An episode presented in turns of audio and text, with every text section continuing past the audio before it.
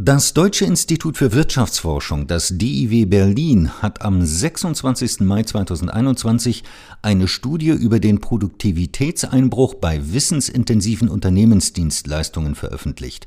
Über die Ergebnisse der Studie spreche ich nun mit Dr. Alexander Schirsch, Mitautor der Studie und wissenschaftlicher Mitarbeiter der Abteilung Unternehmen und Märkte am DIW Berlin.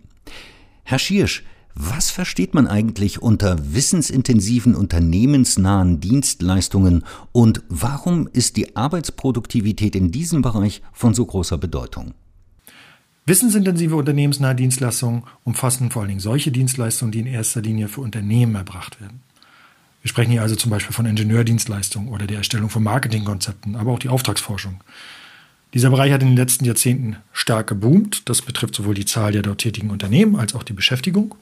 Und in der Folge ist es mittlerweile der viertwichtigste Wirtschaftszweig in der gesamten gewerblichen deutschen Wirtschaft.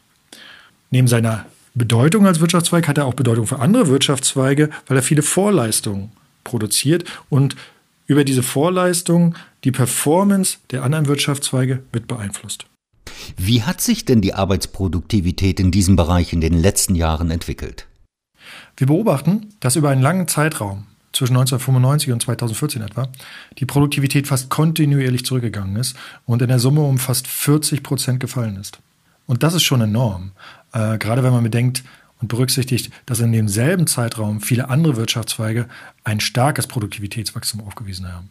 Ab 2014 ungefähr haben wir eine kleine Stagnationsphase und wir erwarten jetzt eigentlich, dass die Produktivität sich wieder verbessert.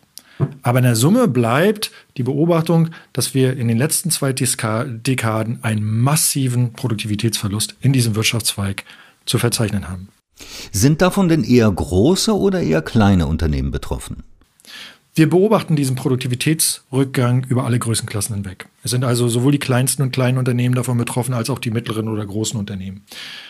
Allerdings fällt auf, dass es gerade die großen Unternehmen sind, wo die Produktivitätsverluste besonders ausgeprägt sind. Warum sind die größeren Unternehmen stärker vom Rückgang der Arbeitsproduktivität betroffen? Wir sehen als eine der Gründe für den Produktivitätsrückgang die verstärkte Vernutzung von Vorleistungen ohne eine gleichzeitige Kompensation, zum Beispiel im Sinne einer Reduzierung der Beschäftigung. Und wir vermuten im Moment, dass einer der Gründe dafür die verstärkten Regulierungs- und Beitragspflichten sind, die sich im Laufe der letzten zwei Dekaden ergeben haben und die dazu geführt haben, dass trotz der vermehrten Verwendung von Vorleistungen ein stetiger Bedarf an Beschäftigten besteht, um all diese komplexen Anforderungen zu erfüllen, sei es im Berichtswesen, sei es bei der Auftragserstellung für Projekte oder für Angebote. Das hat in der Summe vermutlich dazu geführt, dass gerade größere Unternehmen die diesen Berichtspflichten ja viel stärker unterliegen, auch stärker davon betroffen sind und sich das dann wiederum in stärkeren Rückgängen in der Arbeitsproduktivität bei größeren Unternehmen zeigt. Wo liegen denn darüber hinaus insgesamt die Ursachen für die abnehmende Arbeitsproduktivität? Also zum einen die stark gestiegenen Vorleistungen, die nicht durch eine Beschäftigungsreduktion kompensiert wurden. Das erklärt ungefähr 50 Prozent des Produktivitätsrückgangs.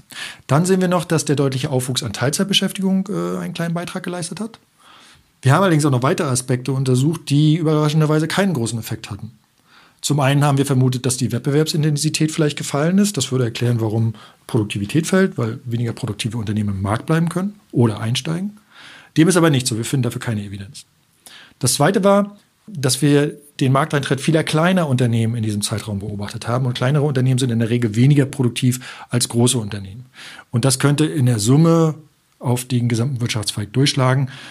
Und obwohl wir auch für diese eine kleine negative Produktivitätsentwicklung äh, beobachten, konnten wir zeigen, dass das tatsächlich nicht der Hauptgrund ist, weil eben die Produktivitätsverluste bei den großen Unternehmen noch deutlicher waren. Herr Schirsch, wie schätzen Sie die zukünftige Entwicklung ein, also die zukünftige Entwicklung der Arbeitsproduktivität in den wissensintensiven Unternehmensdienstleistungen? Wir gehen im Moment davon aus, ähm, dass sich der etwa seit 2014, 15 beginnende Trend einer wieder anziehenden Produktivität, also zunächst Stagnation und wieder anziehende Produktivität, weiter fortsetzt. Unter anderem, weil wir sehen auch, dass die Wettbewerbsintensität zugenommen hat. Und das spricht in der Regel für eine zukünftig steigende Produktivität. Zum anderen haben wir ähnliche Entwicklungen im Wirtschaftszweig wissensintensive unternehmensnahe Dienstleistungen auch in anderen europäischen Ländern beobachtet.